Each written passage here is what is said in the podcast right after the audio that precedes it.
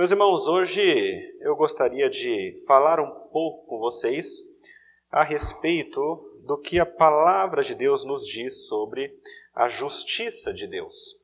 E para isso eu queria convidá-los a abrirem no Salmo de número 9, o Salmo 9, no livro dos Salmos.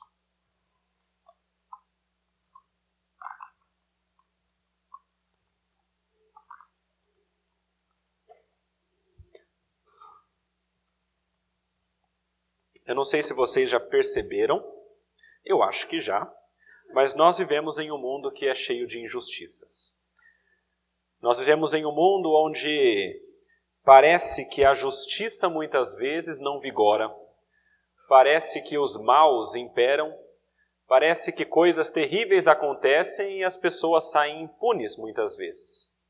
É certo que muitas vezes também uma justiça é aplicada. Mas o meu pensamento com os irmãos hoje é como que nós, como cristãos, devemos pensar e entender a justiça de Deus segundo a palavra dele. Hoje eu gostaria de ler o Salmo 9. Eu sei que não é possível a gente ah, chegar ao, ao fundo de tudo e explicar todas as coisas, mas eu sei que algumas ideias é possível que nós tiremos deste salmo. Vamos ler a palavra de Deus. Salmo 9 salmo escrito por Davi ao mestre de canto, segundo a melodia, a morte para o filho. Diz assim a palavra de Deus: Louvar-te-ei, Senhor, de todo o meu coração. Contarei todas as tuas maravilhas. Alegrar-me-ei e exultarei em ti. Ao teu nome, ó Altíssimo, eu cantarei louvores. Pois ao retrocederem os meus inimigos, tropeçam e somem-se da sua, da tua presença. Repreendes as nações, destróis o ímpio, e para todos sempre lhes apagas o nome. Quanto aos inimigos, estão consumados, suas ruínas são perpétuas. Arrasaste as suas cidades, até a sua memória pereceu. Mas o Senhor permanece no seu trono eternamente trono que erigiu para julgar. Ele mesmo julga o mundo com justiça, administra os povos com retidão. O Senhor é também alto refúgio para o oprimido, refúgio nas horas de tribulação. Em ti, pois, confiam os que conhecem o teu nome. Porque tu, Senhor, não desamparas os que te buscam. Cantai louvores ao Senhor, que habita em Sião. Proclamai entre os povos os seus feitos Pois aquele que requer o sangue lembra-se deles, e não se esquece do clamor dos aflitos. Compadeste de mim, Senhor. Vê a que sofrimentos me reduziram os que me odeiam. Tu que me levantas das portas da morte, para que as portas da filha de Sião eu proclame todos os teus louvores e me regozije da tua salvação. Afundam-se as nações na cova que fizeram, no laço que esconderam, prendeu-se-lhes o pé. Faz-se conhecido o Senhor pelo juízo que executa. Enlaçado está o ímpio nas obras de suas próprias mãos. Os perversos serão lançados no inferno, e todas as nações que se esquecem de Deus. Pois o necessitado não será para sempre esquecido, e a esperança dos aflitos não se há de frustrar perpetuamente. Levanta-te, Senhor não prevaleça o mortal. Sejam as nações julgadas na tua presença. Infunde-lhes, Senhor, o medo. Saibam as nações que não passam de mortais. Até aí a palavra de Deus. Vamos orar? Pedir para Deus nos ajudar, nos conceder a sua graça. Senhor nosso Deus, nosso Pai, nós acabamos de ler Sua palavra, Pai. Nós lemos o salmo escrito por Davi e te agradecemos porque ele, numa leitura simples, já fala aos nossos corações, Pai queremos rogar ao Senhor que, por meio do Santo Espírito, o Senhor também nos ilumine, para que nós compreendamos com mais profundidade, e não apenas que nós compreendamos, mas que nós também tenhamos a condição de aplicar essas verdades em nossas vidas, Pai. Seja em ações, seja em disposição do coração e da mente. Nos ajude, Pai, a termos uma resposta a essa palavra que agrade a Ti. Pedimos isso em nome de Jesus. Amém. Meus irmãos, lendo esse texto, eu gostaria de pensar com vocês acerca de três verdades sobre Deus e depois pensar em três maneiras que nós, como homens, podemos responder a essas verdades. Então eu queria pensar em três verdades que falam a respeito de Deus, e nesse tempo demorar um pouquinho mais, e depois ao final eu gostaria de pensar em três modos como nós podemos responder a essas verdades que o texto nos traz. A primeira dessas três verdades sobre Deus que o texto nos ensina é que Deus governa e julga reta e eternamente do seu trono. Se vocês olharem aí no texto de vocês, no versículo 4, vocês vão ver que o salmista diz que Deus está assentado em um trono, de onde ele julga retamente. E quando eu começo a pensar nisso, a primeira coisa que me vem à cabeça é o fato de que Deus governa. É o fato de que Deus tem poder sobre tudo e sobre todas as coisas. E como eu disse, meus irmãos, neste mundo que nós vivemos, às vezes, quando a gente olha para as coisas que estão acontecendo, a gente pensa que as coisas estão caóticas. Parece que, às vezes, não tem um governo, não tem um controle, parece que está tudo correndo solto. Muitas vezes, quando nós olhamos a situação do mundo, isso pode, por conta de nossa visão humana, trazer alguma dúvida. Será que há de fato um governo? Será que há de fato um controle acima de todas as coisas? E meus irmãos, eu digo que sim. A palavra de Deus nos deixa muito claro que Deus realmente governa e controla todas as coisas. Nada está solto, nada é caótico. Bom, pelo menos às vistas de Deus. Nós, como somos humanos e somos caídos e pequenos, talvez nós não consigamos reconhecer a mão de Deus trabalhando. Tem um cântico que eu gosto muito, e na verdade ele é baseado em uma poesia. Essa poesia é chamada Tapeceiro. Eu creio que muitos dos irmãos conhecem, conhecem também o cântico, e o cântico eu vou, eu vou recitar para os irmãos apenas parte dele, mas falando essa ideia. Preste atenção no que essa, no que essa poesia diz. Falando de Deus como se Deus fosse um grande tapeceiro. Ele diz: Grande artista, vai fazendo o seu trabalho, incansável, paciente no seu tear. Tapeceiro, não se engana, sabe o fim desde o começo, trança voltas mil desvios sem perder o fio. Minha vida é obra de tapeçaria é tecida de cores alegres e vivas, que fazem contraste no meio das cores nubladas e tristes. Se você olha do avesso, nem imagina o desfecho. No fim das contas, tudo se explica, tudo se encaixa, tudo coopera para o meu bem. Quando se vê pelo lado certo, muda-se logo a expressão do rosto, obra de arte para honra e glória do tapeceiro. E essa poesia, na verdade, continua mas para os irmãos que talvez nunca tenham visto algum tapeceiro teando, é muito interessante, porque quando você olha uma obra de tapeçaria, pelo lado certo, ela é muito bonita, muito bem feita. Você nota os detalhes bem desenhados, bem definidos. Mas quando você olha do lado contrário, você que não é tapeceiro, você vê um emaranhado de fios. E você vê as coisas todas muito caóticas ali atrás. E é difícil de entender como que tudo isso que é caótico aqui atrás, quando você vira, faz sentido e está sendo desenhado por alguém. Meus irmãos, a mesma coisa é Deus. Deus, ele, neste mundo, vai controlando de um modo que só Ele entende.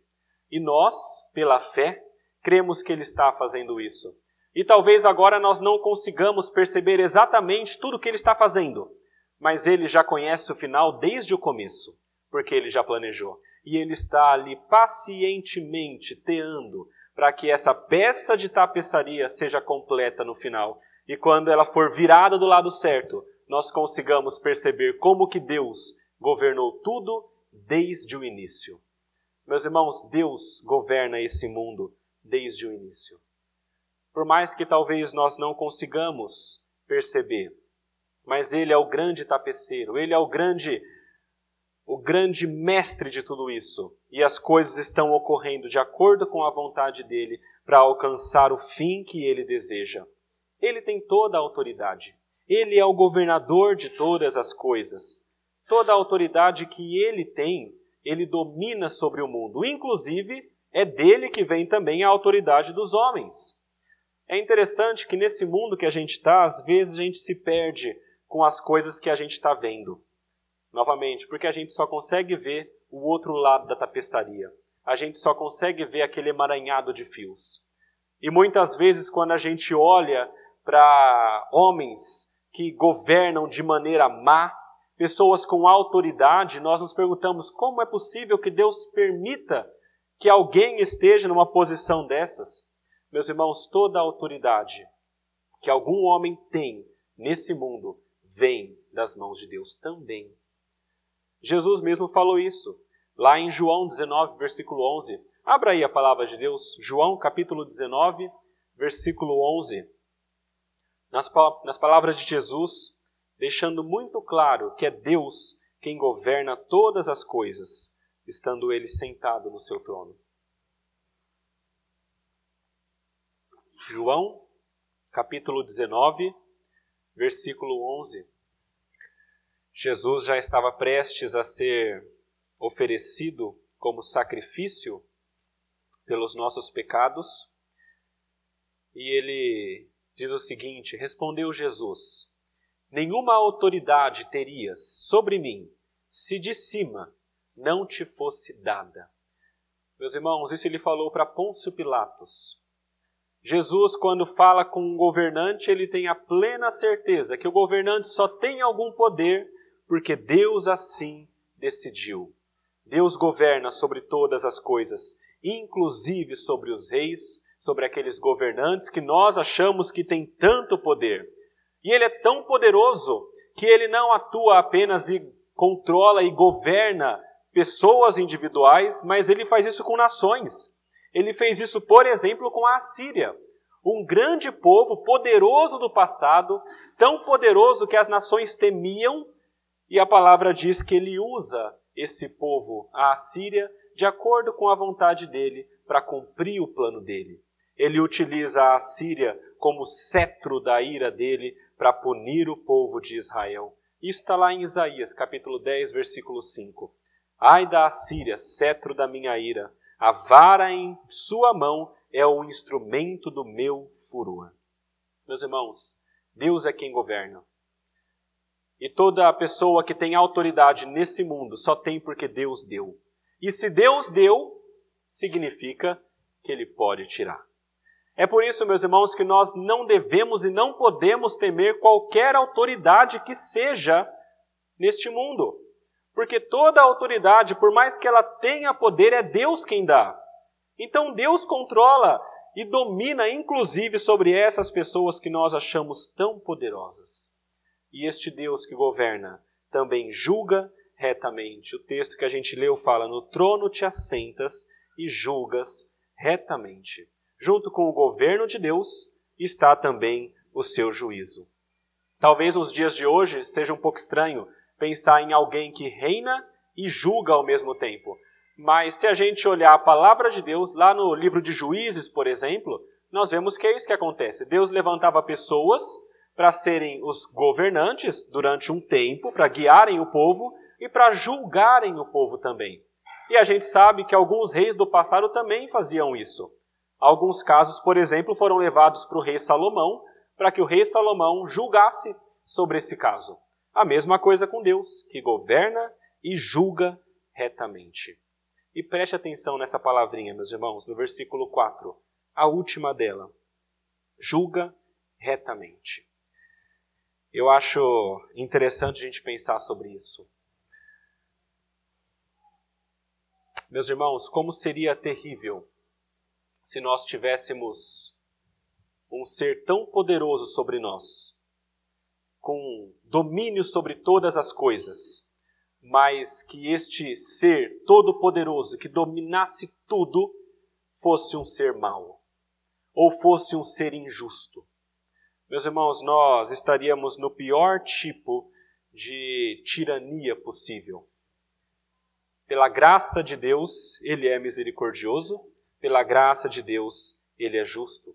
A palavra é muito clara quando diz que existe um Deus e este Deus é poderoso, e não só poderoso, mas ele também é justo e julga eternamente.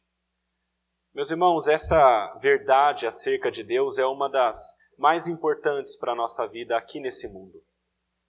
Porque muitas vezes, quando nós pensamos como as coisas às vezes parecem andar caóticas, nós tendemos às vezes a perder um pouco a fé.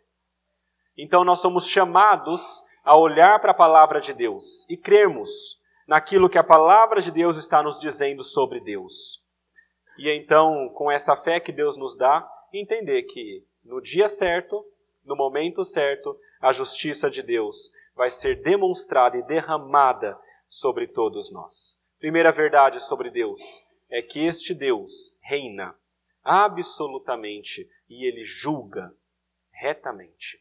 Segunda verdade que esse texto nos fala sobre Deus é que este Deus não apenas reina e julga, mas quando ele julga, ele pune os ímpios. Ele emite algum tipo de punição, ele destrói essas pessoas que são ímpias. Veja aí no versículo 3, o salmista escreve que os inimigos tropeçam e somem-se da tua presença. No versículo 5, no versículo 6, fala também sobre Deus destruindo o ímpio e os inimigos que estão sendo consumados e as suas ruínas que são perpétuas, eternas, para sempre. E no versículo 15 ainda o salmista fala que as nações são afundadas na cova que elas mesmas fizeram. Meus irmãos, Deus é o justo juiz e é aquele que pune de acordo com as suas leis. Nós sabemos que Deus, quando criou o mundo, e eu já falei isso, eu creio que no sermão passado, mas ele, quando cria o mundo, ele cria uma, uma série de leis que governam este mundo. E essas leis todas devem ser obedecidas. E a verdade é que quando nós não obedecemos às leis que o próprio Deus, o legislador, criou, então nós estamos caindo naquilo que nós chamamos de pecado. E todo o pecado, de acordo com a palavra de Deus, é passível de punição. Jesus mesmo disse que aquele que falasse tolo, ou aquele que se irasse contra seu irmão, esse já seria passível de julgamento e de punição, de fogo do inferno. E a mesma coisa aqui, todo aquele que é ímpio, que comete pecados, que é contra a lei de Deus, este pode e será punido. Muitas vezes nós não nos nós não nos atentamos para essa verdade. Eu creio que a questão da justiça de Deus e da punição de Deus é uma daquelas verdades que nós tentamos deixar de lado. É uma daquelas verdades que nós tentamos diminuir, porque a nossa vontade, o nosso desejo é termos uma vida sem alguém governando sobre nós. É termos uma vida onde nós podemos fazer o que nós quisermos, sem algum tipo de punição, sem algum tipo de lei governando sobre nós. Então, muitas vezes nós esquecemos dessas verdades bíblicas. Eu conheço muita gente que não se atenta para a justiça de Deus e para a punição, e a desculpa muitas vezes é a seguinte: ora, mas Deus não vai punir, Deus não vai se irar, porque Deus é amor. João falou: e se Deus é amor, ora, como que ele vai então punir alguém que ele ama? Meus irmãos, justamente porque ele ama, muitas vezes ele pune, para que nós ah, sejamos colocados no caminho certo. Mas a verdade é que o amor de Deus não está sozinho. Juntamente com o amor de Deus está também a justiça de Deus. Não é porque Deus ama que ele vai simplesmente se esquecer da sua justiça. A justiça de Deus vai ser cumprida e a punição de Deus vai ser cumprida. Assim como foi no Antigo Testamento, também é no Novo. Outra coisa que eu ouço muito é o seguinte: ora, Deus do Antigo Testamento era um Deus bravo, irado, mas o Deus do Novo, o Deus do Novo é um Deus amoroso, e parece que é dois deuses diferentes. Meus irmãos, não se enganem. É o mesmo Deus. E do modo como ele agiu no passado, ele pode agir hoje. E do modo como ele julgou e puniu no passado, ele pode julgar e punir hoje. Não confundam a paciência dele com algum tipo de falta de justiça e punição. Deus é paciente e ele aguarda, mas a punição dele e a justiça dele vem. E eu acho muito interessante que nesse salmo Deus mostra a justiça dele através de um meio que a gente, quando começa a pensar, faz todo sentido. Veja o que diz no versículo 3. Os ímpios, ao retrocederem os, seus, os meus inimigos, tropeçam e somem-se da tua presença. Essa palavra aí, tropeçam, está num, num modo verbal do hebraico que significa que é, é, é como se eles tropeçassem ou, ou causassem as, o seu próprio tropeço. É como se eles mesmos fizessem com que eles tropeçassem. Essa palavrinha somem-se na mesma ideia. A ideia é que eles mesmos estão cavando a sua cova. A ideia é que as pessoas que estão contra Deus, os ímpios, com as suas ações, estão caindo na sua própria armadilha. Veja o versículo 15. A mesma coisa. Diz assim: Afundam-se as nações na cova que fizeram, no laço que esconderam. Prendeu-se-lhes o pé. Então eles fizeram uma cova, eles fizeram um laço e esconderam, e eles mesmos caíram na armadilha. Faça conhecido o Senhor pelo juízo que executa. Enlaçado está o ímpio nas obras de suas próprias mãos. O que significa isso, meus irmãos? Deus, quando exerce juízo e punição, no caso aqui do salmista, ele está dizendo que são aquelas próprias pessoas, pelas obras malignas que estão fazendo, que estão cavando a sua própria cova, que estão fazendo armadilhas para elas mesmas caírem, e elas vão cair nessas armadilhas. Isso me lembra o que está escrito lá em Romanos 1. Abra a palavra de Deus aí em Romanos 1. Tem um texto que é que é muito específico para esse assunto. Romanos 1, dos versículos 18 até o 32, Paulo mostra para a gente que as pessoas, quando negam a Deus ah, e se esquecem de Deus, elas são deixadas por Deus para sua própria maldade fazer com que elas sejam destruídas. Eu queria ler o versículo 24 e o 25 com vocês. Romanos 1, versículo 24 e 25. Essas pessoas, por se esquecerem de Deus, por idolatrarem outros deuses, a palavra diz que Deus entregou tais homens à imundícia, pelas concupiscências de seu próprio coração, para desonrarem o seu corpo entre si, pois eles mudaram a verdade de Deus em mentira, adorando e servindo a criatura em lugar do Criador, o qual é bendito eternamente. Amém. A ideia de Paulo aqui, e o que o salmista falou lá no começo, é que as pessoas, quando são malignas, se esquecem de Deus e adoram outros deuses ou não seguem a vontade de Deus, Deus, então, como punição, ele nem precisa pesar a mão. A única coisa que ele faz é tirar a graça. Meus irmãos, nós somos tão maus.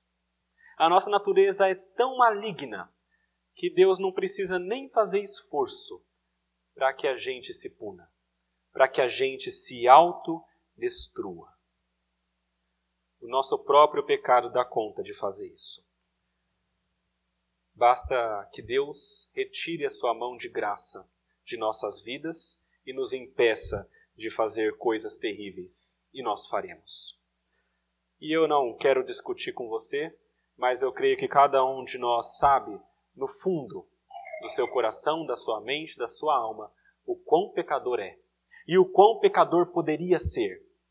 Todos nós sabemos o nosso potencial de fazer coisas terríveis. E Deus usa a maldade do próprio homem muitas vezes para executar a sua justiça. No versículo 16 está escrito: Faça conhecido o Senhor pelo juízo que executa. Apesar de sermos nós mesmos que Muitas vezes, quando cometemos pecados, somos enlaçados pelo nosso pecado, ainda assim é Deus que faz isso, porque Ele é o governador de todas as coisas e Ele é o justo juiz. E meus irmãos, quando eu leio esse salmo, eu vejo a justiça de Deus e o governo dele, eu vejo que Deus não é um Deus de brincadeira. A palavra diz que é uma coisa terrível cair nas mãos do Deus vivo. A palavra nos fala que Deus é um Deus de justiça e a punição dele não é leve. Veja o que diz no versículo 6.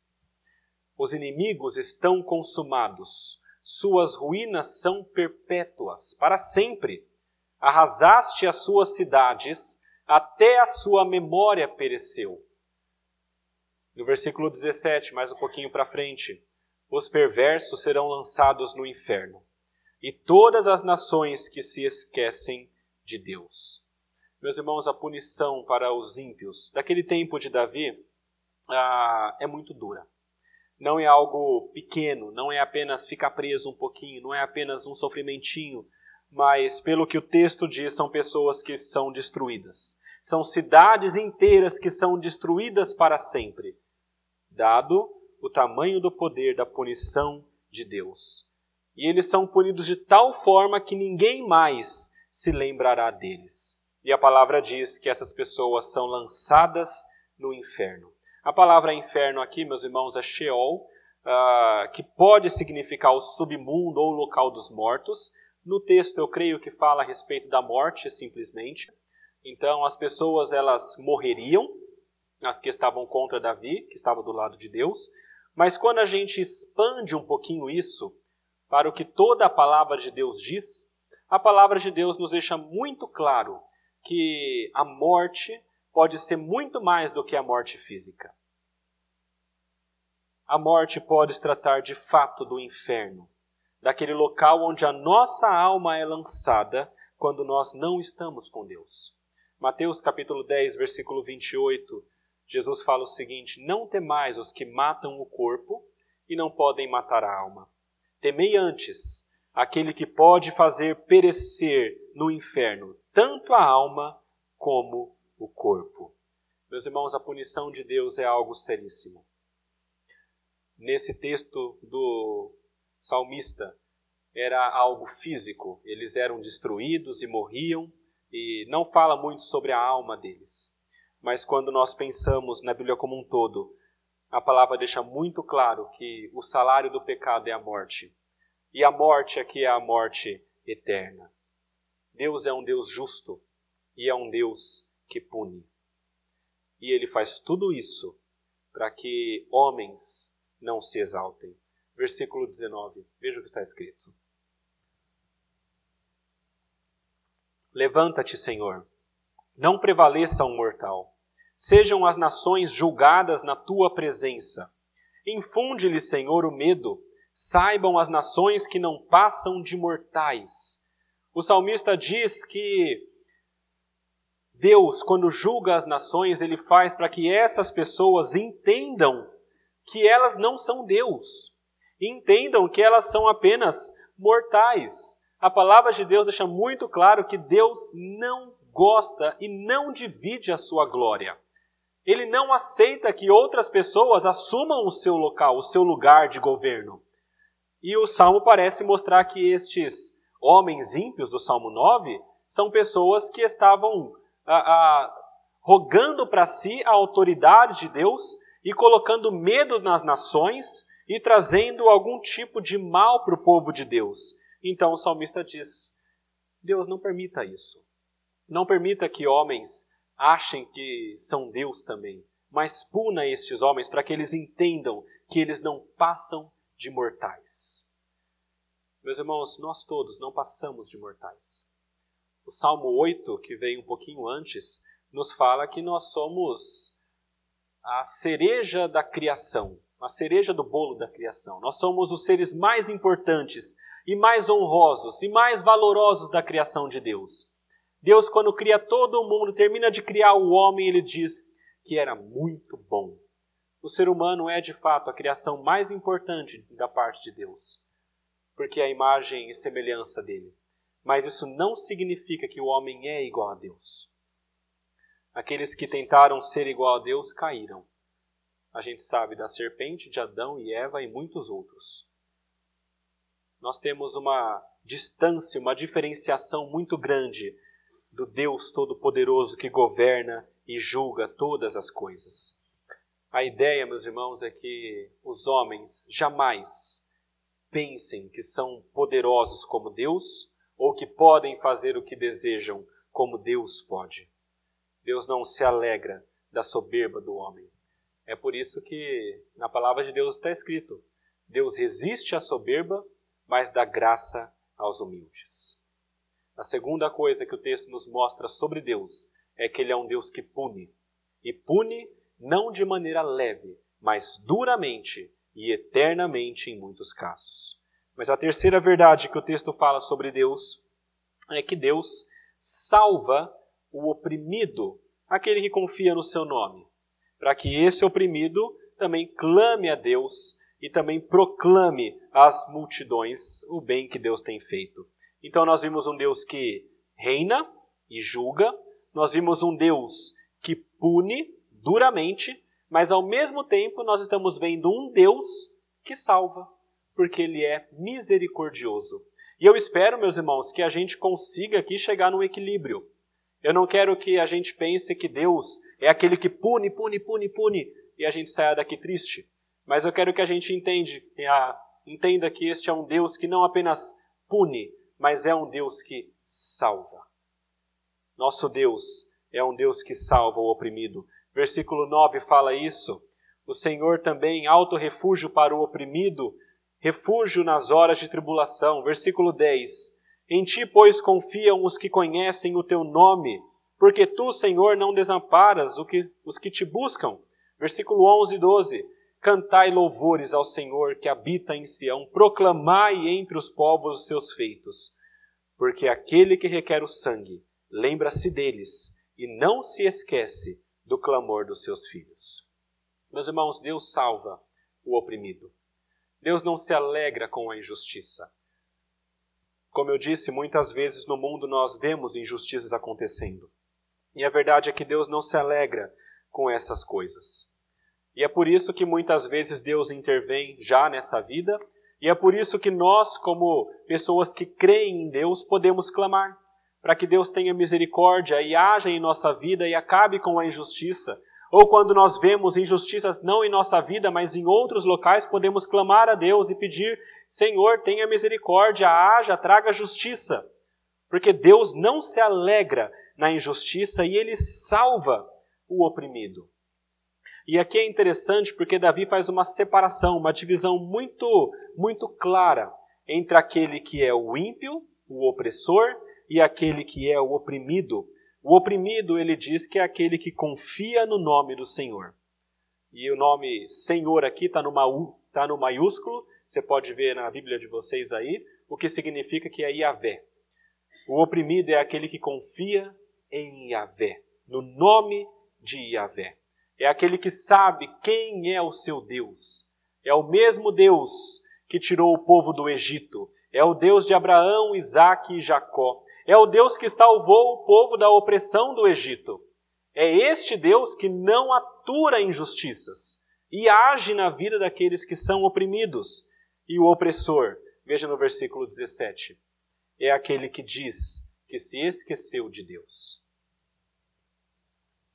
Enquanto o oprimido confia no nome do Senhor, o opressor diz que se esqueceu, ele se esquece de Deus. Meus irmãos, aqueles que confiam no nome do Senhor, em Yahvé, o Deus da Bíblia, que libertou o povo do Egito, que fez um pacto com Abraão, que fez um pacto com Israel e conosco também, que somos ah, salvos pela graça em Jesus. Este Deus é aquele que nós podemos confiar. Versículo 10 fala. Lê mais uma vez. Em ti, pois, confiam os que conhecem o teu nome. Porque tu, Senhor, não desamparas os que te buscam. Meus irmãos, Deus não é um Deus que se esquece dos seus. Deus é um Deus não apenas poderoso e que julga, mas é um Deus que se lembra dos seus filhos e se lembra do oprimido e age na vida desses oprimidos. E quando os oprimidos são salvos, veja o que diz a, o versículo 13 eles são salvos para proclamarem as obras de Deus às multidões. Versículo 13 fala: tu me levantas das portas da morte. Ou seja, Deus me tirou da morte. Veja a palavra portas aqui. Versículo 14. Para que as portas, e aqui é com crase, então, naquelas portas, naquele local, as portas da filha de Sião, eu proclame todos os teus louvores e me regozije da tua salvação. Meus irmãos, os portais de Sião eram, eram portas na cidade e ali era o local onde muitos anúncios eram feitos. Então, se alguém quisesse que todo mundo ouvisse ou soubesse de alguma coisa, eles iam para os portais e proclamavam. E a ideia do salmista é isso. Eu fui salvo das portas da morte. E então, porque eu fui salvo, eu vou aos portais de Sião para que todos saibam que eu fui salvo. Para proclamar a bondade e a justiça de Deus. A ideia, meus irmãos, é que quando nós experimentamos a salvação de Deus, nós proclamemos isso. Eu sempre me lembro daquela mulher que encontrou Jesus na, naquela fonte em João 4. A mulher samaritana se encontra com Jesus, começa a conversar com Jesus, não sabe quem ele é ainda, e então Jesus começa a se apresentar e se revelar e diz que ele tem uma água que pode salvar ela, salvá-la e que pode também supri-la em todas as suas necessidades. E então ela começa a perceber que este homem é diferente, e ele começa a falar sobre a vida dela e diz que, ele teve, que ela teve vários maridos e conhece os detalhes. E quando ela começa a ouvir, ela entende: eu vejo que o Senhor é um profeta. Eu estou vendo que o Senhor tem alguma coisa de diferente. E então Jesus, depois de um pouco de conversa, diz: É, de fato, eu sou. E ela entende que ele é o Messias. Mas o ponto interessante desse texto de João 4, depois vocês podem ler em casa, é que quando ela percebe que ele é Jesus, o Messias, o Salvador do mundo, ela deixa o cântaro e sai correndo e vai até a sua cidade dizer: Eu encontrei o Salvador do mundo. Meus irmãos, quando eu penso em nós, eu penso que nós deveríamos fazer a mesma coisa. Aqueles que são salvos das portas da morte devem ir aos portais de Sião e proclamar isso. Talvez os portais de Sião dos nossos dias sejam seja a internet, sejam as mídias sociais. Nós podemos proclamar ao mundo que nós somos salvos e deixar isso muito claro para todos, que nós cremos no nome do Senhor. E meus irmãos, este Deus salva todos aqueles que são aflitos, uma hora ou outra. Veja o versículo 18. Diz assim: O necessitado não será para sempre esquecido, e a esperança dos aflitos não há de se frustrar perpetuamente. Meus irmãos, como eu disse, muitas vezes nesse mundo nós achamos que as coisas estão descontroladas. E quando nós lemos um texto assim, a gente começa a pensar: ok, o texto está falando que Deus salva o oprimido, mas parece que eu estou sendo oprimido há muito tempo e Deus não está salvando. E parece que eu conheço muita gente que está sendo oprimida e Deus não está fazendo nada. Meus irmãos, nós não podemos esperar que em um mundo de pecados a justiça de Deus seja plena. E não é aqui que ela vai ser plena. Não tem como a gente ter essa expectativa. Por mais que, por exemplo, imagine que o Brasil então seja tomado por uma onda do cristianismo e todos se convertam e homens convertidos cheguem ao governo em todas as áreas do país e a justiça pareça imperar. Ótimo! Eu pergunto, e os outros países? Em um local pode ser que até a justiça se eleve, mas em outros tantos ela desaparece. E isso porque nós estamos em um mundo caído. O mundo jaz no maligno. Enquanto nós estivermos aqui, haverá dores e haverá injustiças. Agora, esse versículo 18 fala muito para mim quando diz que o necessitado não será para sempre esquecido. É possível que durante algum tempo ele seja esquecido, entre aspas. É possível que durante algum tempo ele seja injustiçado ele sofra com a aflição do mundo, mas no tempo certo ele será exaltado. E eu digo isso, meus irmãos, com base no que a palavra todas nos diz. Toda a Bíblia aponta não apenas para uma vida aqui de aflições, mas para uma vida muito melhor em outro tempo, quando nós formos ressuscitados por Deus. Na verdade, essa é a esperança de todo cristão. Nós temos alguns textos que falam sobre a vida difícil aqui. Jesus fala: No mundo passais por aflições, mas tem de bom ânimo. Eu venci o mundo. Tiago fala para a gente ter o motivo de grande alegria nós passarmos por várias provações. E depois diz que quando nós perseveramos, nós receberemos a coroa da vida. Apocalipse 2, versículo 10, está escrito o seguinte: Não temas as coisas que tens de sofrer. Eis que o diabo está para lançar em prisão alguns dentre vós, para ser dispostos à prova e tereis tribulação de dez dias. Sê fiel até a morte, e dar-te-ei a coroa da vida. Meus irmãos, por mais que nós passemos por aflições e injustiças neste mundo, a palavra nos mostra claramente que aqueles que são de Deus serão em outra vida exaltados. Não mais injustiçados, não mais oprimidos e não mais aflitos. E eu queria lembrar aos irmãos que isso só acontece por meio de Cristo. A gente muitas vezes lê os textos dos Salmos e vê falando sobre ímpio e justo, e é muito comum a gente se colocar no lado do justo. E a gente pensa o seguinte: ora, eu sou o justo, então eu tenho que ser salvo, porque o ímpio está acabando. Meus irmãos, a palavra diz que nós todos somos ímpios. Em um certo sentido, todos nós somos pecadores. E a grande verdade é que, se depender de nós, nós nunca mereceremos e seremos salvos por Deus. A grande verdade é que o ímpio é cada um de nós que está aqui. E é por isso que nós louvamos a Deus pela vinda de Jesus.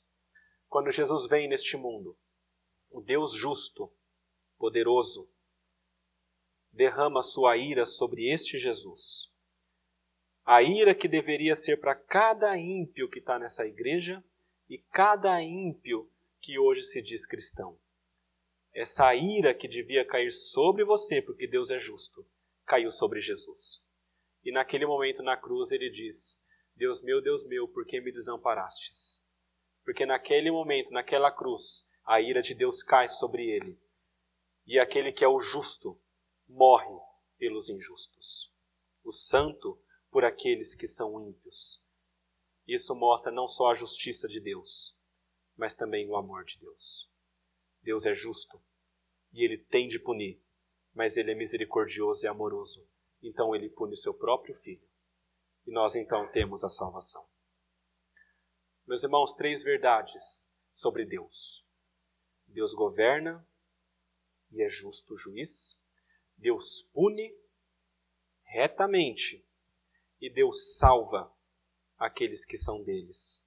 E eu gostaria de pensar rapidamente com os irmãos quais são as três respostas que o homem deve dar para essas verdades. Primeira delas, louvar e louvar muito e verdadeiramente. Veja o versículo 1 e 2, o que diz.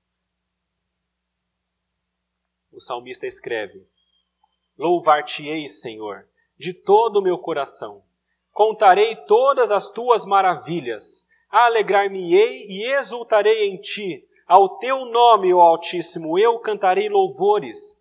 Ele louva a Deus.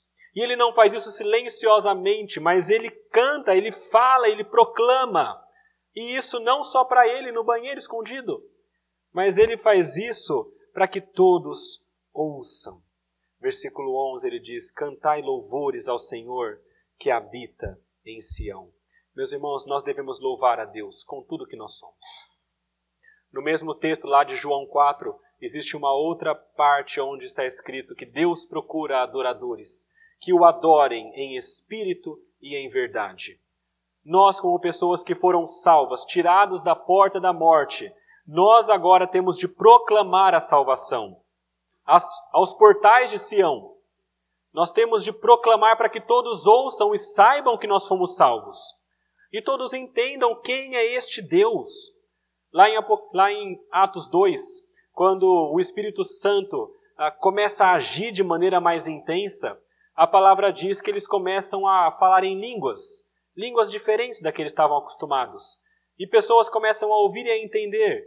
E a palavra diz que eles estão falando, não é qualquer bobeira, mas estão falando sobre as grandezas de Deus. Meus irmãos, o desejo de Deus é que nós proclamemos as grandezas de Deus e nós louvemos a este Deus. Isso inclui orar, louvando a Ele por tudo que Ele tem feito, isso inclui agir com ações de graças e louvando a Deus com as nossas ações. Isso inclui músicas. Quando nós cantamos na igreja, que seja de uma maneira alegre e feliz, com a alegria de saber que nós fomos salvos. Meus irmãos, nós precisamos ser alegres em Deus. Versículo 2 diz: Alegrar-me-ei e exultarei em ti, ao teu nome. Versículo 14 fala: Me regozije da tua salvação. Meus irmãos, o cristão precisa da alegria de Deus. Nós não somos um povo que deve viver triste, amuado. Na verdade, meus irmãos, uma das grandes marcas de um bom cristão e o que difere muito dos ímpios é a disposição do coração de glorificar a Deus alegremente e de ser alegre com as coisas de Deus. Aquele que é ímpio, ele pode receber tudo, mas ele está insatisfeito. Ele murmura, ele reclama. Aquele que é de Deus, que já foi regenerado, uma marca dele muito clara é a alegria, é a gratidão. Se nós fomos salvos e entendemos isso, nós temos de ser alegres também e glorificarmos a Deus. Nossa primeira pergunta do catecismo diz: qual é o fim principal do homem? Glorificar a Deus e gozá-lo para sempre. É glorificar a Deus e sermos alegres nele. Primeira coisa das nossas respostas é louvar verdadeiramente. Segunda, eu já falei um pouquinho, mas proclamar intensamente. Não só louvar, mas proclamar. Versículo 1 fala: Contarei todas as suas maravilhas. Versículo 11 fala: Proclamai entre os povos os seus feitos. Versículo 14 diz: Para que às portas da filha de Sião eu proclame todos os teus louvores. Meus irmãos, nós precisamos proclamar. E aqui eu lembro, é claro, da grande ordem de Jesus. Indo por todo mundo, pregai o evangelho a toda criatura. Quando nós proclamamos o que Deus fez e faz, quem Ele é e a salvação dele, nós estamos pregando o evangelho. E nós estamos mostrando para aquelas pessoas que não conhecem que elas também podem ser retiradas das portas da morte. Nós precisamos, como bons crentes, bons salvos, fazer isso. E a terceira resposta que o texto nos ensina é clamar confiadamente. Depois de dizer que Deus não se esquece do clamor dos aflitos, no versículo 12, o salmista então clama a Deus. Versículo 13 ele fala: Compadece de mim, Senhor. Vê a que sofrimentos me reduziram os que me odeiam. E no finalzinho do salmo ainda ele fala no versículo 19 e 20, pedindo a Deus confiadamente: Levanta-te, Senhor, não prevaleça o mortal. Sejam as nações julgadas na tua presença. Infunde-lhe, Senhor, o medo. Saibam as nações que não passam de mortais. Meus irmãos, o salmista clama a Deus. Por mais que ele esteja sendo perseguido, por mais que haja oposição, por mais que ele veja injustiças, como nós vemos também, nós cremos no que a palavra diz e nós cremos na salvação de Deus. E por isso é que nós podemos e devemos clamar. Quando há injustiça, quando há algum tipo de opressão sobre alguém, em qualquer momento que nós notarmos isso, que é contra a vontade de Deus, nós podemos e devemos clamar. Clame e clame com confiança nossas três respostas para as verdades de Deus. Louve verdadeiramente, proclame para todos e clame confiadamente para que Deus haja na situação e crendo que Ele vai agir e se lembrando que a realidade não é só essa vida que nós temos, mas ela é muito mais ampla e o que acaba aqui continua na eternidade. E a nossa alegria é saber que um dia estaremos com este Deus, aonde a justiça plena dele vai reinar. Nós lemos um texto no início deste culto, aonde fala que quando tudo se acabar neste mundo, nós iremos viver eternamente com Deus. E aonde ele está? Ele está em um trono, reinando eternamente, e pessoas estão ao redor, seres estão ao redor, glorificando e cantando santo, santo, santo. Este Deus que é santo e é justo reina. E quando chegar o momento certo, nós estaremos com ele, na justiça plena, ao lado dele, na alegria plena. Vamos orar, meus irmãos. Senhor nosso Deus, nosso Pai, como é bom nós lermos a Sua palavra que é tão profunda, que nos mostra verdades difíceis como a punição, como a ira, mas que são verdades. Mas também nos mostra verdades tão boas de ouvir, que é o fato de que o Senhor ama os seus filhos e o fato de que o Senhor salva o oprimido. Deus, nós queremos clamar ao Senhor, que o Senhor haja onde quer que haja, onde quer que exista aflição, onde quer que exista injustiça. E queremos clamar, Pai, para que o Senhor nos ajude a sermos verdadeiramente crentes e fiéis, a ponto de não apenas reconhecermos o Teu nome e sermos salvos, mas que nós possamos glorificar ao Senhor, proclamar o Senhor e clamar a Ti, Pai. Dá-nos a graça de sermos filhos que são gratos ao Senhor por todas as coisas que o Senhor tem feito. Age, Pai, no meio do Teu povo, age em nós, muda nosso coração. Nós pedimos isso crendo no Senhor, na Sua graça e no Seu amor, em nome de Jesus. Amém.